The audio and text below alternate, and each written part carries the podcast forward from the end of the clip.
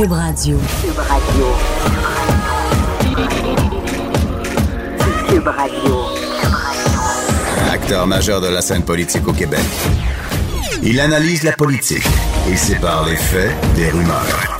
Trudeau le midi.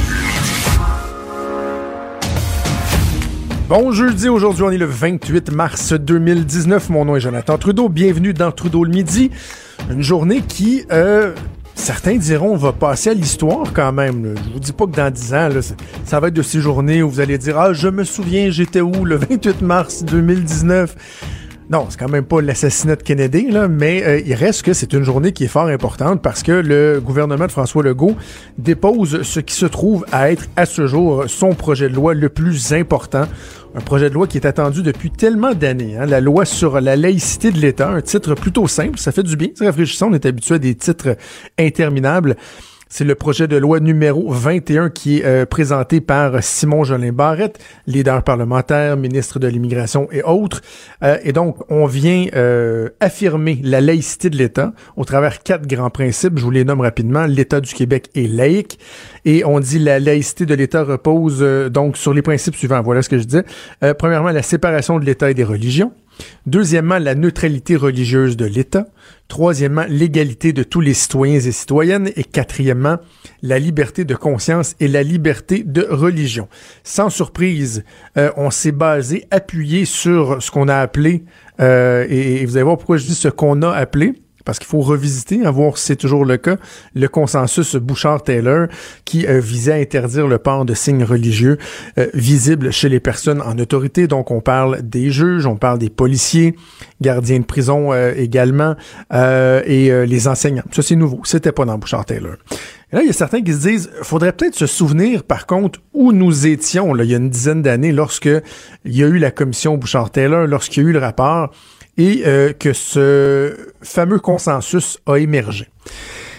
Et j'ai trouvé ça très intéressant hier de lire une lettre ouverte publiée par une personne qui, tenait la plume dans la rédaction, ou en tout cas une des plumes lors de la rédaction du rapport Bouchard-Taylor et qui soulève certaines interrogations, certains, euh, certains points fort intéressants. On va en discuter avec lui. C'est Jocelyn McClure, qui est professeur de philosophie à l'Université Laval et également, je le disais, rédacteur pour, euh, qui était rédacteur pour la commission Bouchard-Taylor.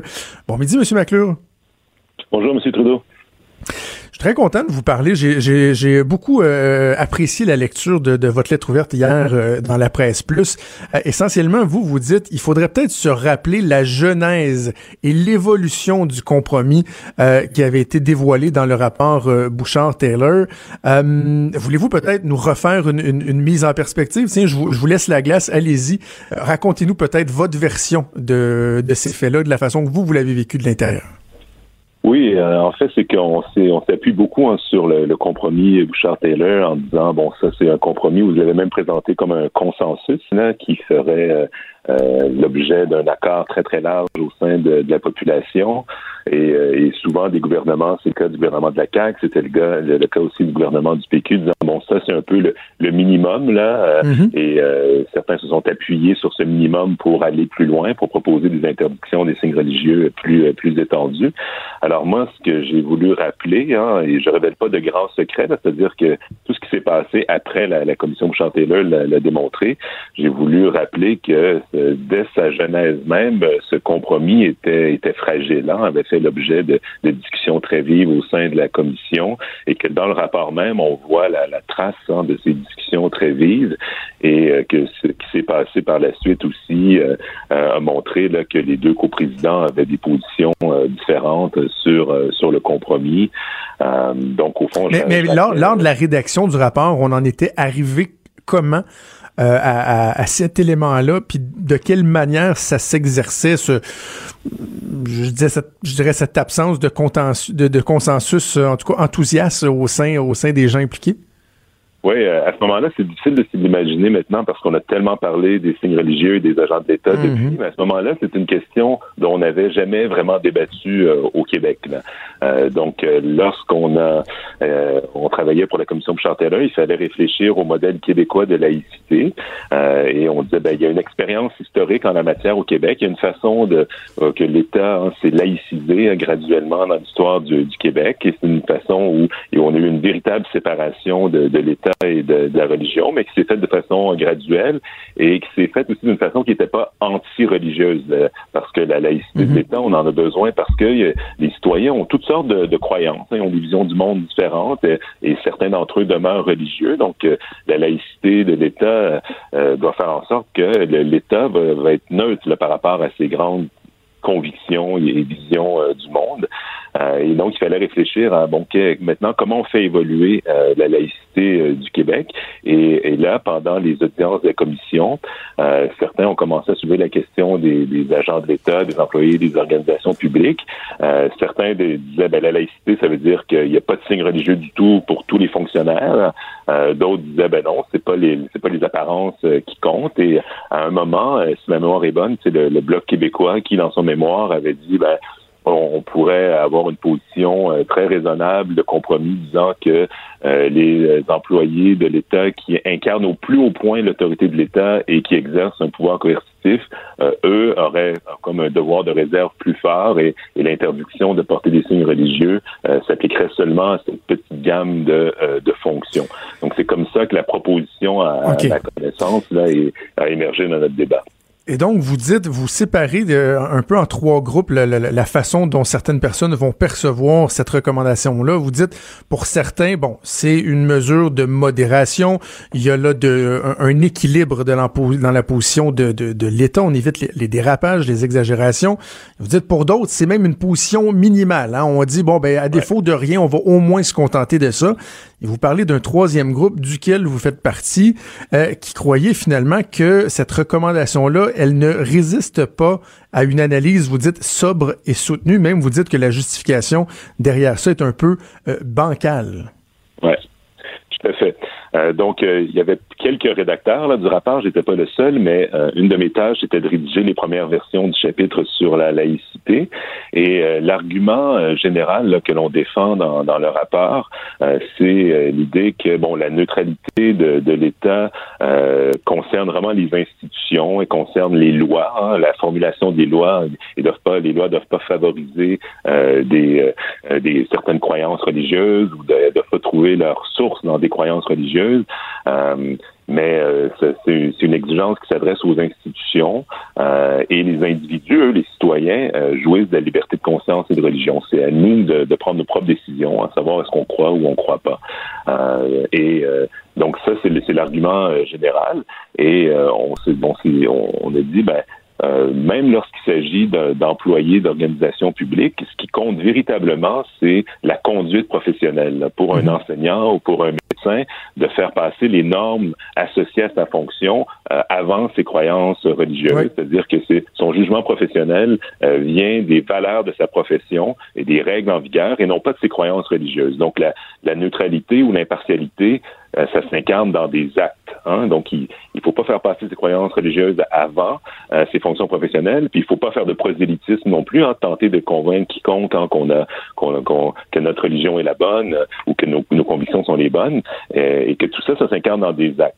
Euh, donc, c'est la logique qu'on a retenue dans le, rapport Bouchard-Taylor. Mais à la fin, apparaît cette idée que, bon, pour certains qui incarnent l'autorité de l'État ou un pouvoir coercitif, mais là, euh, il y a un devoir plus grand s'imposerait à eux. Et là, comme, lorsque je disais ça, mais je n'étais pas capable de réconcilier les, deux, euh, les deux positions. Au fond, c'est ce que je voulais dire en disant que la justification était bancaire. Je trouve ça intéressant lorsque vous dites que, bon, dans le fond, la neutralité va s'incarner dans la façon de se comporter, la façon de se gouverner par les agents de l'État et non pas leur apparence. Euh, je vous suivrais à, 100%. En fait, je soulève une question. Là. Je vous suivrais à 100% si vous disiez, euh, ben, dans le fond, le gouvernement veut corriger une situation actuelle en disant, ben, euh, on, va modifier leur apparence, alors que dans les fonds, on comprendrait que c'est pas dans, dans l'apparence, c'est dans les gestes qu'au quotidien, il y aurait des dérapages. Or, on cherche pas à corriger, euh, à corriger une situation existante. Dans le fond, on, cherche à prévenir, à se prémunir en quelque sorte, d'éviter qu'éventuellement il puisse y avoir euh, des dérapages. Et en ce sens-là, il me semble que la question d'apparence, elle, est quand même, euh, elle est quand même pertinente, non? Ben, je, je pense pas pouvoir vous suivre pour, pour éviter des dérapages. Quels seraient ces dérapages? Hein? On s'entend pour dire qu'un agent de l'État qui exhibe un signe religieux, hein, ce que ça nous dit, ça, c'est que bon, on a affaire à une personne qui, euh, est de confession juive ou, musulmane ou sikh ou, chrétienne. Euh, un dérapage, ce serait euh, que cette personne-là fasse passer ses croyances religieuses hein, avant ses, fonctions ou ses responsabilités professionnelles ou qu'elle ou qu'elle fasse du prosélytisme, hein, qu'elle tente de convaincre, par exemple, des, euh, des, enfants, des élèves à l'école, euh, ou que lorsqu'un professionnel de la santé en fait passer ses convictions avant le, les soins qu'il faut prodiguer aux patients, ça, ce sera un dérapage. Euh, mais c'est ça qu'il faut sanctionner. Euh, là, présentement, euh, euh d'empêcher des signes religieux, ça, ça, ça, prévient même pas ce genre de, de véritable dérapage là qui euh, sont effectivement, qui seraient effectivement troublants dans une perspective de laïcité. Je comprends. Et là, donc, il y a, le, projet de loi qui est déposé ce matin. Bon, euh, finalement, essentiellement, pas, pas, beaucoup de surprises. Là. La plupart des éléments euh, qui avaient fait l'objet de, de, fuite dans les médias au cours euh, des dernières semaines. Est-ce que vous êtes préoccupé par ce projet de loi-là? Au-delà des réserves que vous avez sur la pertinence d'aller de l'avant, est-ce que vous émettez carrément des préoccupations sur ce que ça peut engendrer? Oui, ben moi je suis suis euh, sans, sans nier ce qu'on appelle souvent les droits collectifs. Là, euh, le, peuple a le droit de, de s'autodéterminer. Euh, je, je, je, je, suis préoccupé aussi par le sort des, des libertés fondamentales euh, dans, dans, toutes les sociétés, hein, au mhm. Québec et ailleurs. Euh, et dans ce cas-ci, ben, on, on, on cible hein, une, une, toute petite partie de la population et on leur dit, ben, vous allez devoir, au fond, choisir entre respecter les convictions de conscience là, qui sont protégées par la liberté de conscience et de religion et euh, votre, euh, votre droit à l'égalité dans l'accès à certaines fonctions. Hein, si on veut devenir enseignant ou si un jour on aimerait être un juriste de l'État et devenir peut-être procureur de la couronne, pour un tout petit nombre de personnes, euh, on va dire, ben, vous, vous devez choisir. Vous ne pouvez pas exercer vos deux droits fondamentaux. Tous les autres sont, sont capables d'exercer ces deux droits-là, mais un petit groupe, hein, une petite minorité, on, on, vous force à, à, sacrifier au fond l'un de vos droits, alors que c'est pas nécessaire. Parfois, c'est tout à fait légitime de, restreindre des droits fondamentaux, mais il faut le faire parce qu'il y a des objectifs législatifs qui sont très importants et qui exigent des restrictions raisonnables. Dans ce cas-ci, la laïcité de l'État, c'est un objectif très important, mais qui n'a pas besoin euh, de, de, cette interdiction-là qui cible un, tout petit groupe de la population. Qu'auriez-vous fait à la place euh, du gouvernement? Est-ce que le, statu quo était, euh, était envisageable? Est-ce qu'il aurait fallu, oui, avancer, mais un peu moins loin? C'est quoi votre opinion? Ben, moi, je trouve ça très bien de codifier davantage le principe de laïcité, de l'inscrire formellement dans une loi. Je trouve ça très bien. Le gouvernement précédent, c'est faux de dire qu'il n'avait rien fait. Là. Ça, c'est de la rhétorique, en ce sens que le, le, gouvernement actuel reprend au fond et, modifie un peu le projet de loi 62 là, sur la norme du visage euh, découvert. Oui, les services à euh, visage découvert et tout. Exactement. Mais ce projet de loi-là parlait de la neutralité religieuse de l'État, qui est un des sous-principes de la laïcité. Et je trouve ça tout à fait euh, souhaitable là, que le principe de laïcité trouve au fond une traduction euh, dans nos législations, et c'est le cas aujourd'hui. Euh, donc ça, je, je pense que c'est c'est une bonne nouvelle. Euh, mais je et on, on, pouvait rappeler aussi donc les, les, les, normes déjà existantes pour encadrer les, les demandes d'accommodement. Donc tout ça est, tout à fait acceptable, euh, mais j'aurais évidemment omis là, cette, cette, interdiction euh, pour une certaine gamme de, de fonctions là, de, de, porter des signes religieux, parce que c'est pas ça qui, qui c'est pas nécessaire là, pour assurer la, la laïcité de l'État. C'était fort intéressant d'entendre votre point de vue. Merci beaucoup, Jocelyn McClure, de nous avoir parlé ce midi. Merci à vous.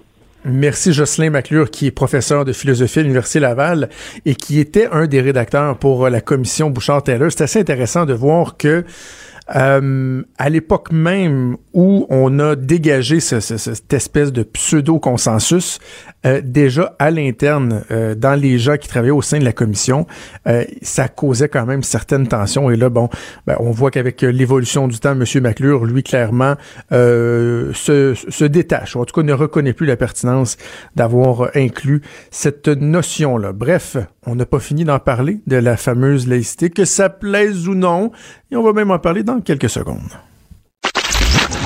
Jonathan Trudeau. Trudeau, le midi.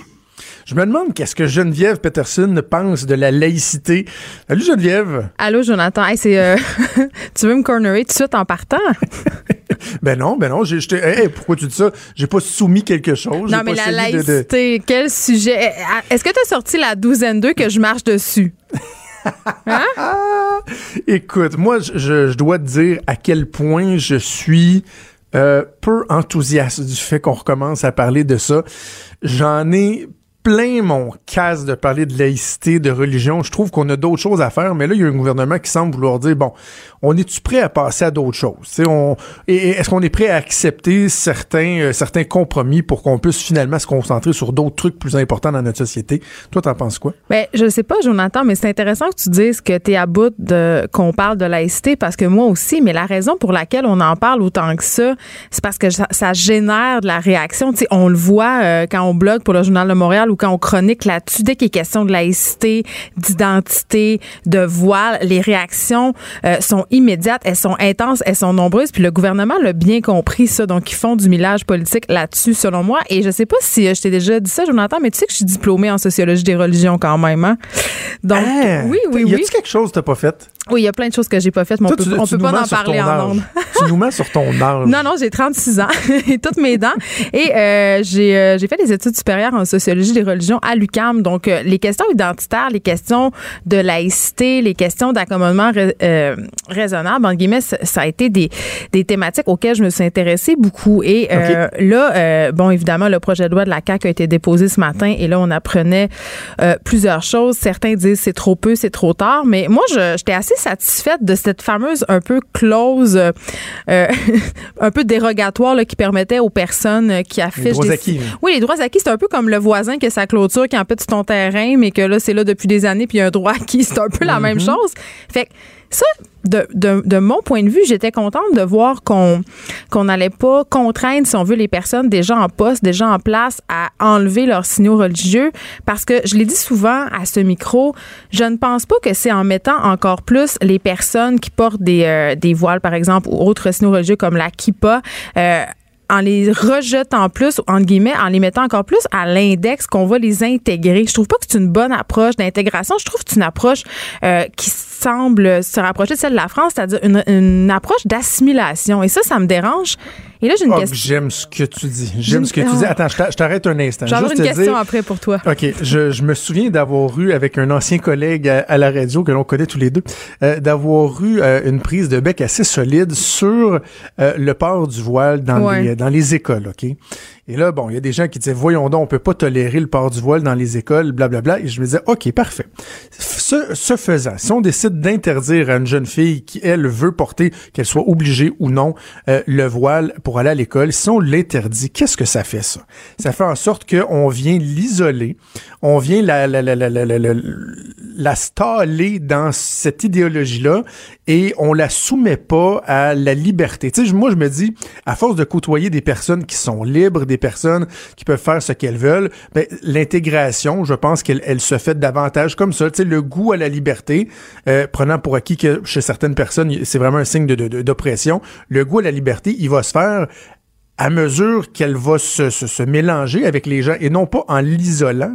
Puis je me dis aussi, Jonathan, euh, que pour les milieux plus conservateurs, euh, la, répercussion, ça va être la suivante. Ils vont tout simplement retirer les jeunes filles des écoles et aussi euh, les femmes qui travaillent, donc qui ont, qui ont une certaine indépendance, ben ils vont la perdre, cette indépendance-là, parce qu'ils vont être tentés de se retirer. Donc, je suis d'accord avec toi là-dessus. Mais là, j'ai une question. Je, me, je l'ai cherché puis je l'ai pas trouvé. Dans le nouveau projet de loi oui, je devant moi, de la CAQ, on parle évidemment des enseignantes, des enseignants, des directeurs, des directeurs adjoints au primaire, au secondaire, mais j'ai lu nulle part euh, où on, discute des, éducatrices en garderie. Non. Parce que ça a été vraiment largement débattu. Ça, la, question des éducatrices en garderie voilée. Et là, attention, quand on parle de voile, euh, il y a différentes voiles en islam. Euh, absolument, ce qu'on a en tête, c'est le hijab, c'est-à-dire un foulard sur la tête, le visage dégagé. Euh, c'est une autre paire de manches quand on parle de tchadar, de burqa, où on, on cache complètement le visage. Ça, moi, je suis pas d'accord pour que ces femmes-là puissent officier dans la fonction publique avec le visage caché. Ça, c'est clair. Hmm. Mais au niveau du hijab dans les garderies, j'ai rien lu. En fait, je vais, je vais te donner la, la vérité vraie. Parce qu'il y a beaucoup de gens qui disent Ah ouais, mais ce sera pas là parce que, bon, ils veulent limiter la portée de blablabla. Dans les faits, moi, il y a quelqu'un en coulisses qui me l'avait dit il y a quelques mois, c'est que le gouvernement a pas la même euh, prise, a pas le, le, le, le, le, le, le même pouvoir? le même pouvoir sur les éducatrices en service de garde, Ouais, en en CPE, par exemple, oui. Que les euh, non non. non le lien tu sais le lien d'emploi si tu veux là est comme pas direct parce qu'un CPE ça va être tu sais un organisme qui embauche la personne alors que les enseignants sont carrément directement des employés de l'État. Donc légalement c'est plus facile de les restreindre euh, dans ce qu'ils peuvent ou peuvent pas faire versus une éducatrice qui est embauchée par un CPE tu comprends? Ok, voilà Moi c'est ce qu'on m'avait expliqué c'est pour ça qu'on n'a pas été jusque là. Parce que je me posais vraiment cette question-là en lisant euh, justement le projet de loi tantôt. Je me disais, mais où sont les éducatrices en garderie? Puisque ça semble inquiéter plusieurs parents. Tu sais, on a donc peur que les éducatrices profitent du fait que les parents ont le pour les convertir à l'islam. C'est un peu ça l'idée.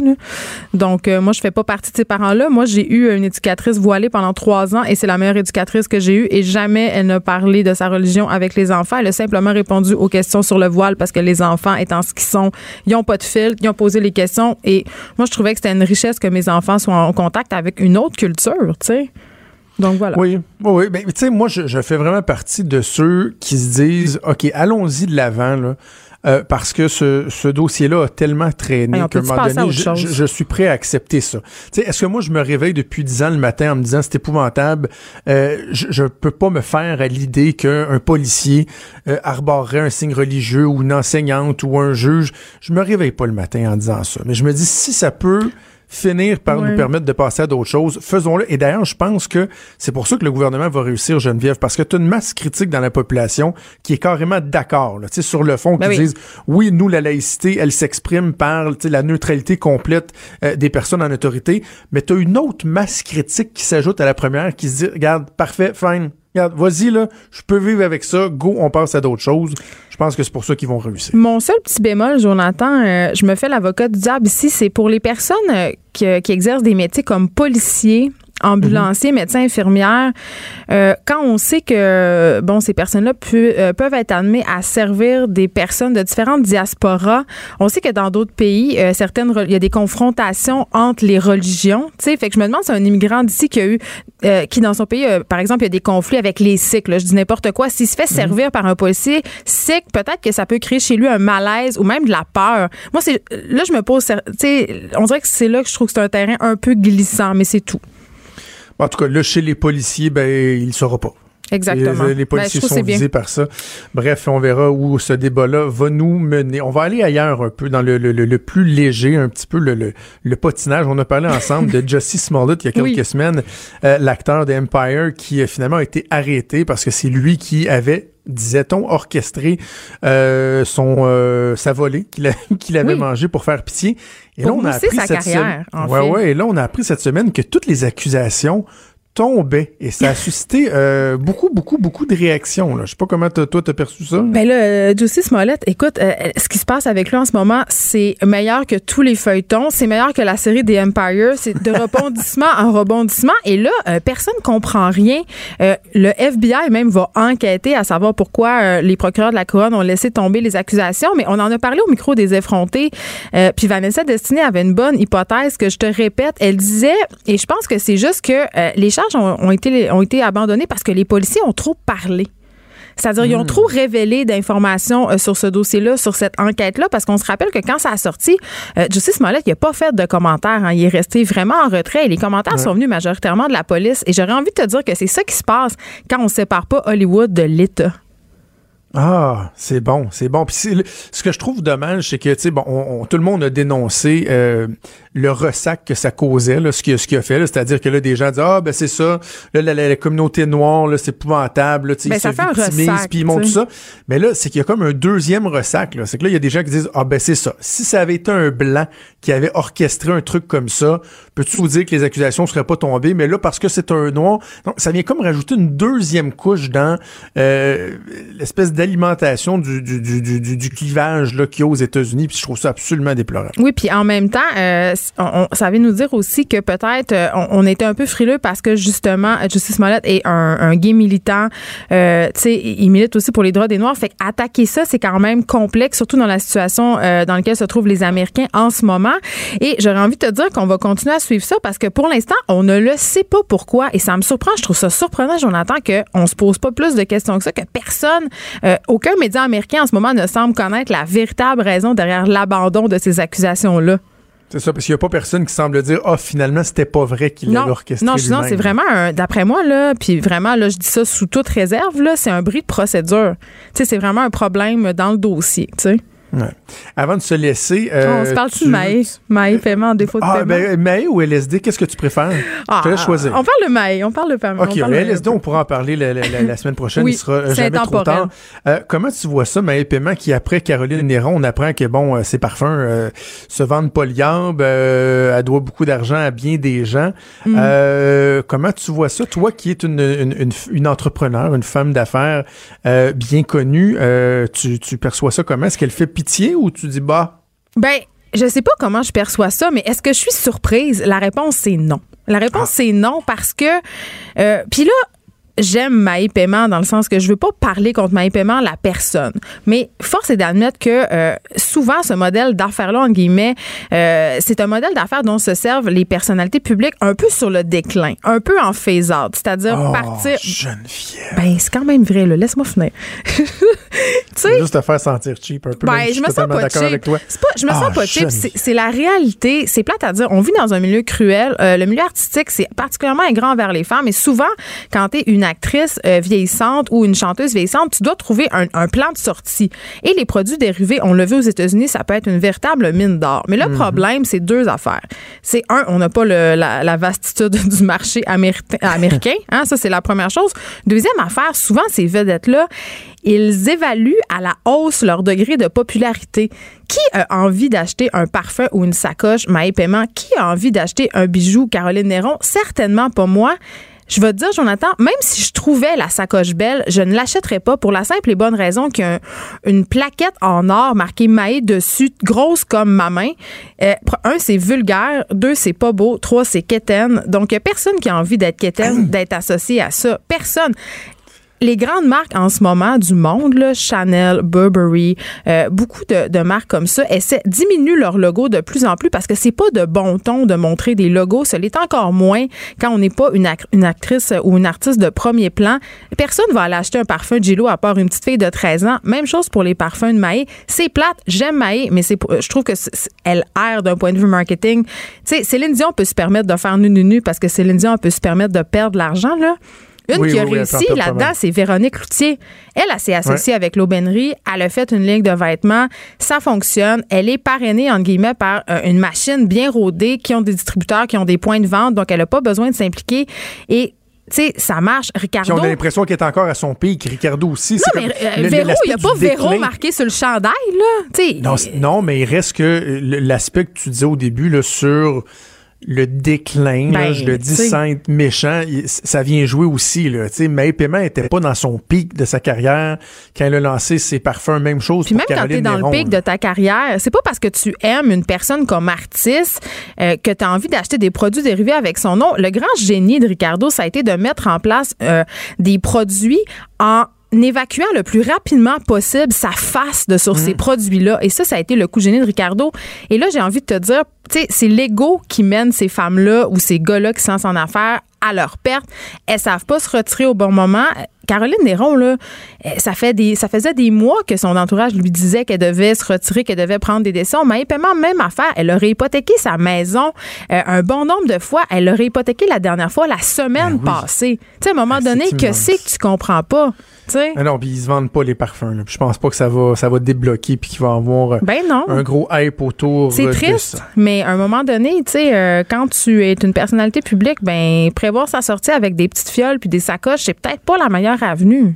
Voilà. Écoute, on a fait un peu de médisance, mais on a réglé des problèmes encore. Laïcité, on a pas mal réglé ça. Faudrait se faire faire, je pense. Je vais penser à ça, là, parler à nos, euh, nos amis de la prod. là. ça nous prendrait un, un effet sonore pour chaque fois qu'on règle un problème de société.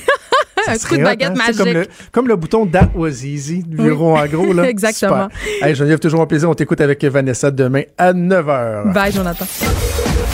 Trudeau, le midi. Joignez-vous à la discussion. Appelez ou textez. 187 Cube Radio. 1877 827 2346. On va parler de quelque chose de positif. Hein? Il me semble que ça fait du bien. On est tout le temps accroché dans le négatif.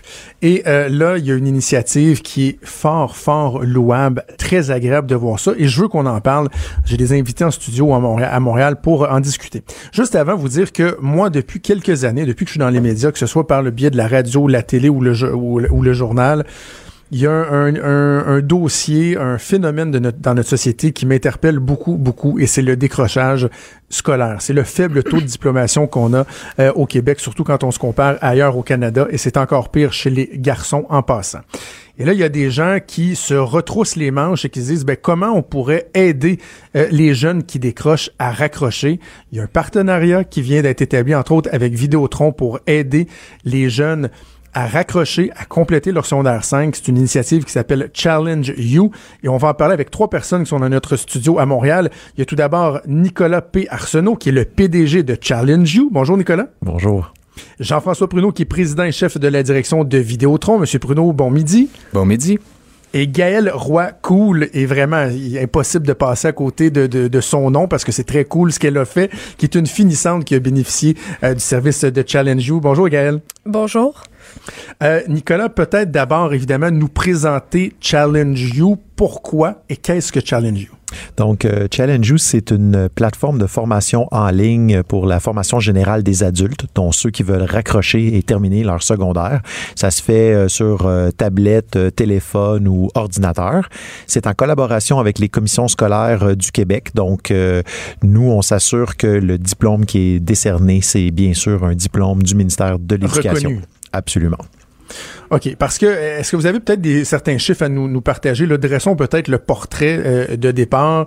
Euh, bon, un chiffre comme ça, là, un, un, un élève sur trois qui ne complète pas son secondaire 5 dans les délais dits normaux là, euh, de 5 ans. Et même quand on regarde après 7 ans, après 8 ans, les chiffres qui sont loin d'être fantastiques, on- n'est pas encore arrivé aux 80% qui est la, la cible un peu euh, de, de- des gens.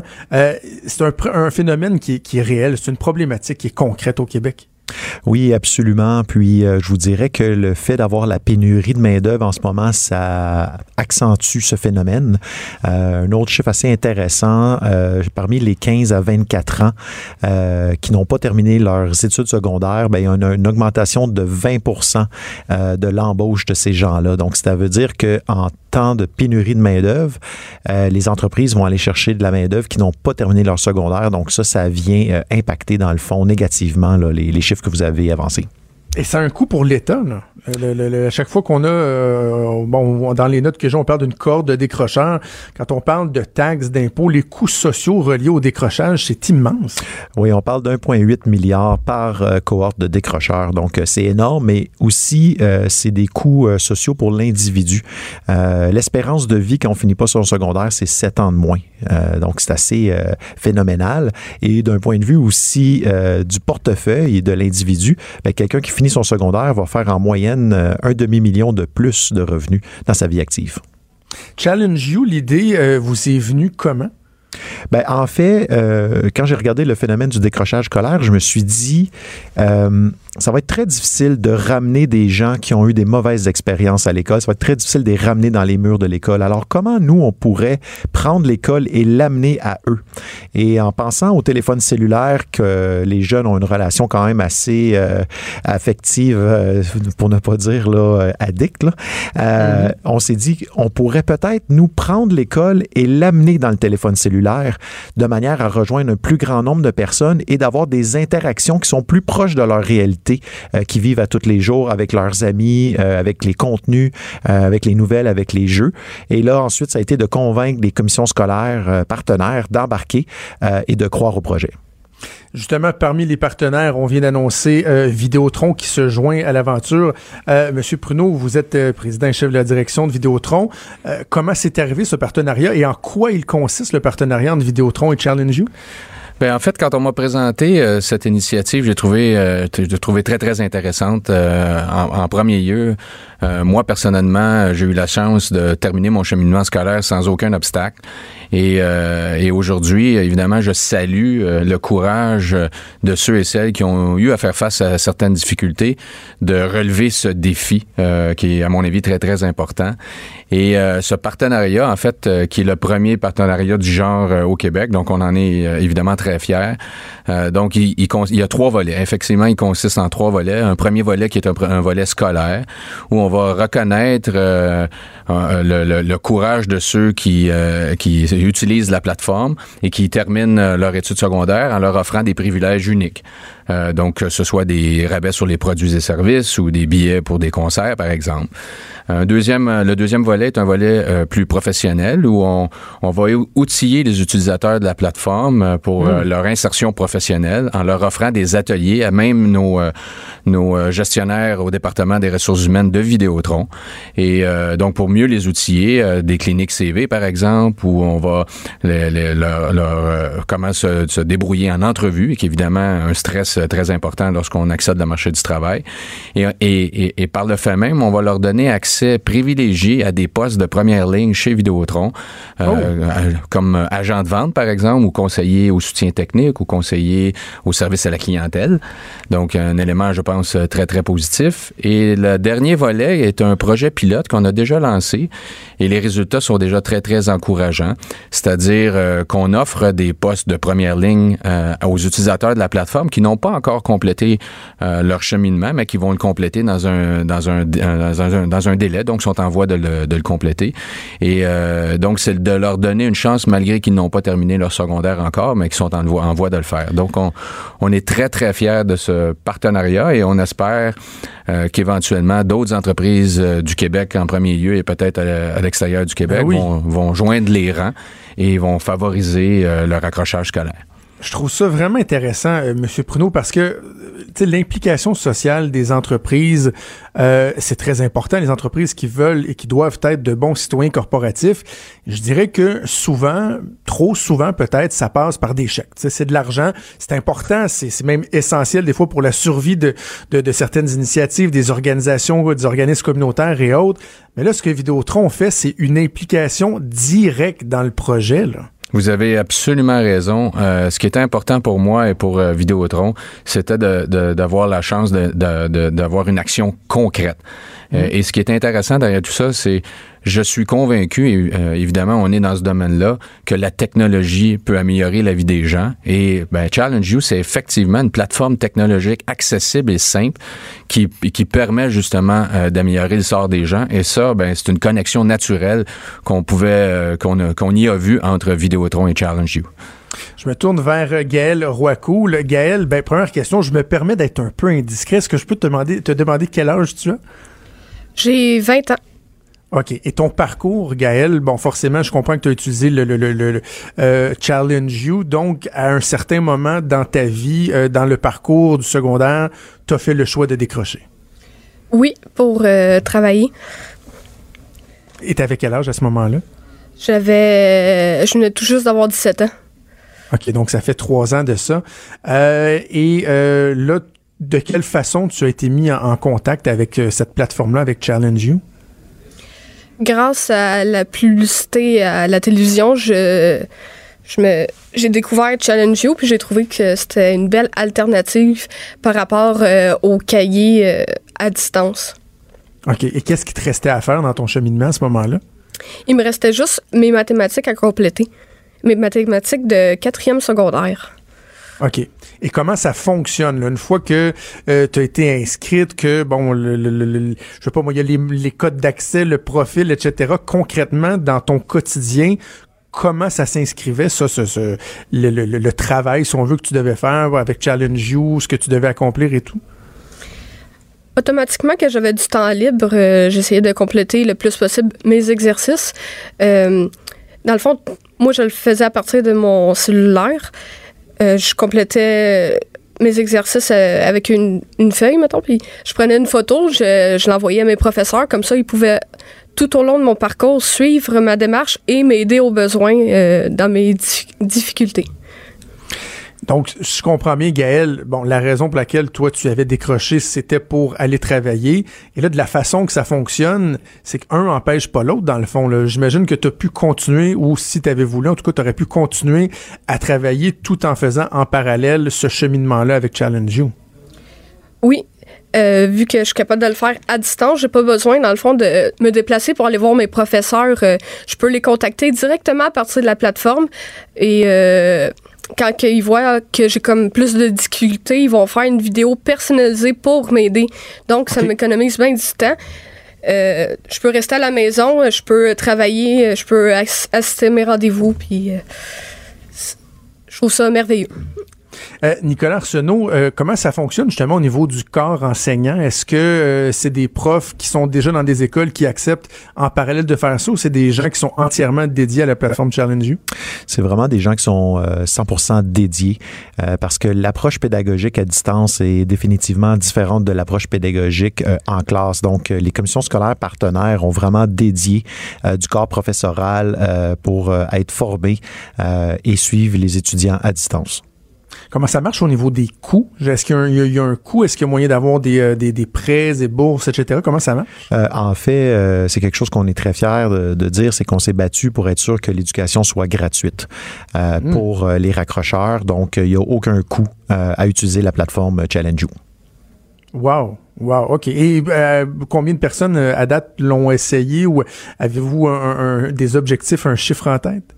Euh, en fait, euh, c'est à peu près 6000 personnes par année qui euh, s'inscrivent à Challenge You et ça prend environ 18 à 24 mois de terminer son secondaire comme information, je peux vous dire qu'un cours, c'est 150 heures. Donc, quelqu'un qui travaille et qui va faire sa formation, exemple, trois heures par semaine, ben, c'est 50 semaines pour finir un cours là, si tu prends pas de pause. Donc, c'est quand même un, un gros investissement euh, dans le temps. Et c'est oui, pour il faut s'investir. Et c'est pour ça que je pense que euh, l'avènement de Vidéotron, euh, c'est quelque chose d'exceptionnel pour les raccrocheurs parce que on, on sait que la motivation, c'est ce qui est le plus difficile à faire. Et si tu n'as pas un but concret, c'est extrêmement difficile, voire impossible. Donc, un employeur qui vient te voir puis qui dit, écoute, toi, là, tu es une ressource qu'on a besoin. Euh, on croit en toi. Par contre, on sait que c'est important que tu finisses ton secondaire. C'est important pour l'entreprise, mais c'est important pour toi en tant mhm. qu'individu et c'est important pour la société. Alors, nous, on va mettre des dispositions en place pour que tu puisses finir, mais on t'engage tout de suite. Je pense que c'est exceptionnel. Gaël, est-ce que c'est terminé, là, toi? Est-ce que tu as reçu ton diplôme ou ça va se faire sous peu?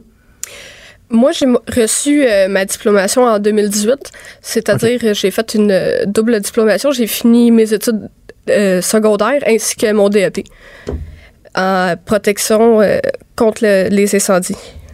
tu dois être fière? Oui, je suis très fière. je suis la cinquième femme au Québec à faire ce métier-là. Sur 1300 travailleurs, c'est un métier principalement masculin. Et euh, je suis fière de contribuer à l'avancement des femmes dans les métiers euh, de la construction. Absolument, absolument. En terminant, euh, Nicolas, s'il y a des gens qui sont intéressés, on les dirige où? Comment ça fonctionne? On les dirige sur Challenge You, donc challenge lettre U.ca. Ben, bravo, bravo pour l'initiative à Nicolas P. Euh, Arsenault, PDG de Challenge You. Un immense bravo également à Jean-François Pruneau à Vidéotron pour son implication. C'est très, très, très emballant de voir tout ça. Et Gaël, félicitations aussi à toi aussi, le courage que ça prenait de, de, de, de raccrocher la détermination. Bravo à vous trois. Très intéressant comme initiative. Merci beaucoup. Merci. Merci. Trudeau, le midi. Pour nous rejoindre en studio. Studio à commercial cube.radio. Appelez ou textez. 187 cube radio. 1877 827 2346. Avec beaucoup de plaisir que je retrouve Luc La Liberté pour parler de politique américaine. Bon midi, Luc. Bon midi, Jonathan. Parlons euh, des suites du rapport Mueller. On avait hâte de voir, entre autres, les impacts sur l'électorat américain parce qu'on dit, bon, Donald Trump est blanchi de ça. Soudainement, il aime le rapport Mueller. Il, il veut être associé au rapport Mueller. Il se drape dans le rapport Mueller. Est-ce que ça a un impact sur l'électorat américain? Jusqu'à maintenant, on a un gros impact de zéro. Zéro. Euh, quand on observe, c'est-à-dire que si on regarde sa cote de popularité, si on regarde les chiffres, il y a eu deux sondages. En fait, il y en a un autre qui est paru depuis que depuis que j'ai échangé avec toi sur l'intervention d'aujourd'hui.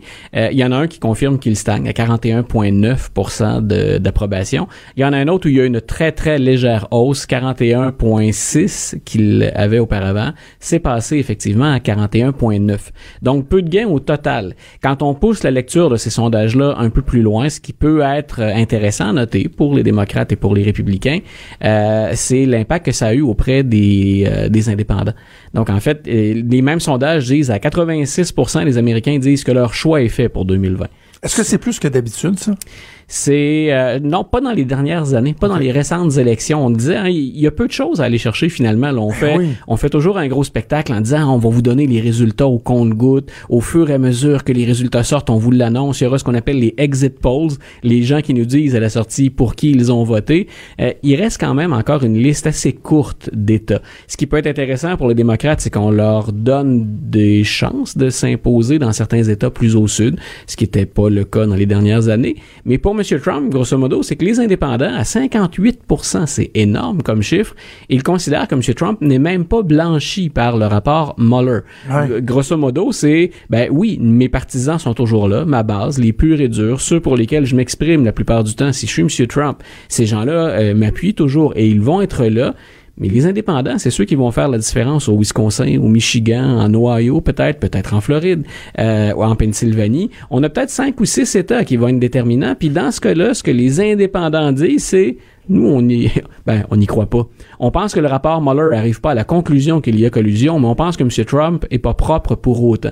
Donc, on ne pense même pas à l'entrave à la justice, qui est le dossier sur lequel les démocrates tentent encore d'intervenir, puis ils le font avec modération parce que, parce que ça semble être du harcèlement après deux ans de continuer Ouais.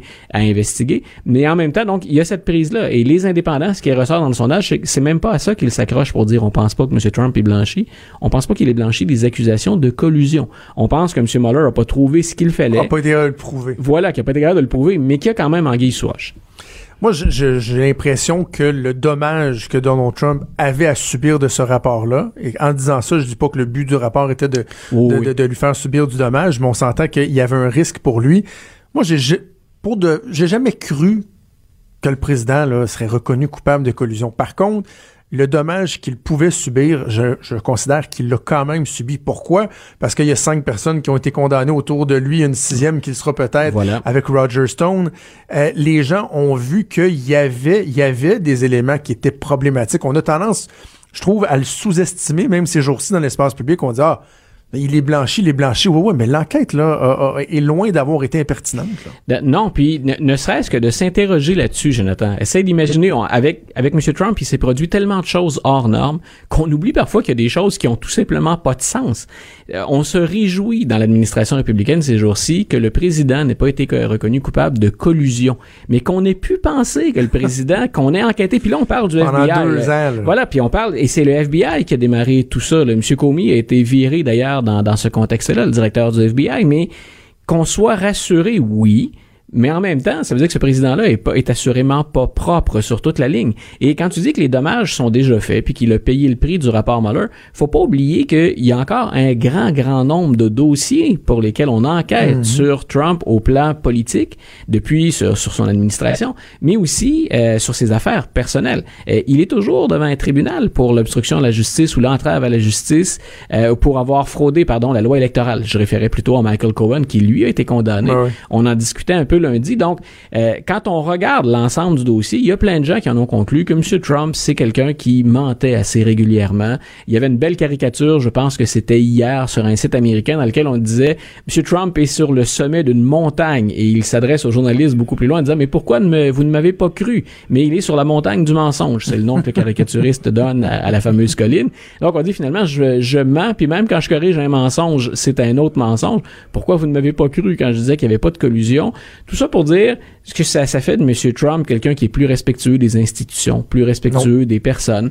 Est-ce que son administration est propre? Non. Et On l'a dit tout à l'heure. Son avocat personnel est condamné, son responsable de la sécurité nationale, son directeur de campagne. Ça fait quand même beaucoup de choses autour d'une même administration. Pour les démocrates, c'est un punch de moins quand vient le temps en chambre d'attaquer l'administration Trump ou de reprocher aux républicains de ne pas en faire assez face à leur président. Euh, ça enlève un angle d'attaque aux démocrates, mais il reste beaucoup de matériel sur la table encore. Parlons un peu de Barbara Bush, euh, l'épouse de feu George Bush père. Euh, Il y a un livre où c'est des entrevues télévisées qui seront qui sont diffusées? C'est euh, c'est une journaliste qui a eu accès à, à Madame Bush. On le sait qui est décédée un peu avant son, son époux et on a souvent dit finalement c'était elle le patron de la famille. Hein? Puis Monsieur Bush disait il y a certaines choses pour lesquelles je, je pense même si je suis le président des États-Unis, il y a certains dossiers où je me permets de glisser un mot, mais sinon c'est c'est la matriarche si on peut l'appeler comme ça euh, du clan. Et le, le bouquin s'appelle comme ça. C'est un livre à paraître puis on a commencé à en publier des, des extraits et dans ces extraits là il y a des révélations qui sont faites parfois sur fond d'humour, mais d'autres fois qui sont assez sérieuses. Euh, on sait quand le clan Bush, entre le clan Bush et Monsieur Trump, euh, ben c'est c'est c'est pas le grand amour et que Non. les républicains, euh, on, on a même dit, euh, il y en a probablement qui ont voté pour Hillary Clinton à la- pendant la dernière campagne électorale. Et Madame Bush dit, écoutez, moi j'ai eu des problèmes cardiaques, j'attribue une partie de ces problèmes cardiaques là à la façon dont Trump a mené sa campagne, puis à la façon dont il a sali mon fils. Jeb. Jeb, Bu- Jeb Bush était sur euh, sur les rangs. Il l'a pas manqué, hein. On a, on a oublié ça, Ah, mais pendant les pas. primaires, il, l'avait varlopé solide. Dans Ah, le fond, il disait qu'il était pas intelligent, entre autres, il me semble. Et il manquait d'énergie. C'était low energy Jeb. Donc, c'est pas ça. Regardez-le, finalement, il y a, pas, il y a pas de guts, ce gars-là. Hein? Il se tient pas, il y a pas de colonne. Donc, il l'a attaqué euh, de front. Puis, en même temps, quand on, attaque- on attaque Bush, ben, on attaque une longue dynastie. C'est le sous-titre un peu, d'ailleurs, du livre qu'on publie sur, euh, sur Madame Bush. C'est finalement à l'origine de, de, de la dynastie des Bush. Donc, euh, on attaque l'establishment. Et ça, ça pouvait plaire à beaucoup de dire, écoutez, c'est pas une royauté, là, la présidence américaine. Est-ce qu'il faut absolument que le père, le fils, puis l'autre fils, un deuxième fils, accèdent à la Maison-Blanche? Ça pouvait plaire, les angles d'attaque de M. Trump, mais elle a souligné, comme bien d'autres, le fait que Trump lui faisait même douter du fait qu'elle puisse être une républicaine. Elle a dit, je regarde le parti, là, ce qui se Hey. passe dans le cycle électoral, elle parlait du dernier cycle électoral, je suis pas certain que je vais être une républicaine. Et dernière anecdote euh, plus savoureuse, parce qu'elle elle-même le confiait sur le ton de la blague, c'est elle gardait une horloge qui lui avait été offerte en cadeau, et cette horloge-là avait une seule fonction, égrener le temps jusqu'à la fin. Ça, ça indiquait carrément combien de jours il restait à la Countdown to the end of Countdown Trump to the end of Trump, voilà. Est-ce que Donald Trump a réagi? Parce qu'on se dirait, ben voyons, il est décédé, il réagira pas, mais quand on regarde le traitement qu'il a réservé à John McCain dans Pas, les pas de ce que j'ai euh, regardé un peu les gazouillis de la journée. Là, il y a encore du matériel à, à gratter, mais euh, non, pas jusqu'à maintenant. Il se concentre sur M. McCain qui est décédé. Ça semble lui suffire pour l'instant. Peut-être que des journalistes vont le relancer. Je crains presque d'entendre la réponse.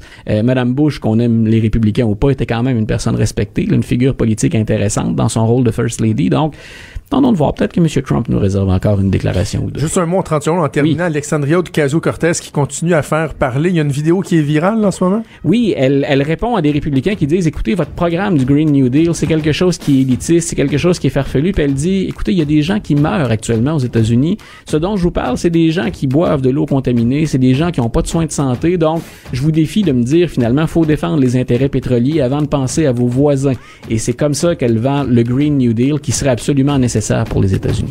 Il n'a pas fini de faire jaser. C'est là, Luc. Absolument Merci. pas. Toujours un plaisir. On se reparle la semaine prochaine. On t'écoute le matin avec euh, Benoît Dutrisac. Une bonne fin de journée. Merci. Hey, bougez pas, c'est Antoine Robitaille qui s'en vient avec euh, là-haut sur la colline. On va assurément parler du projet de loi sur la laïcité de l'État, le projet de loi numéro 21. Les réactions qui commencent à sortir d'un peu partout. Antoine aura l'occasion de vous en parler. Nous aussi, on en parlera peut-être euh, assurément demain. Cube Radio.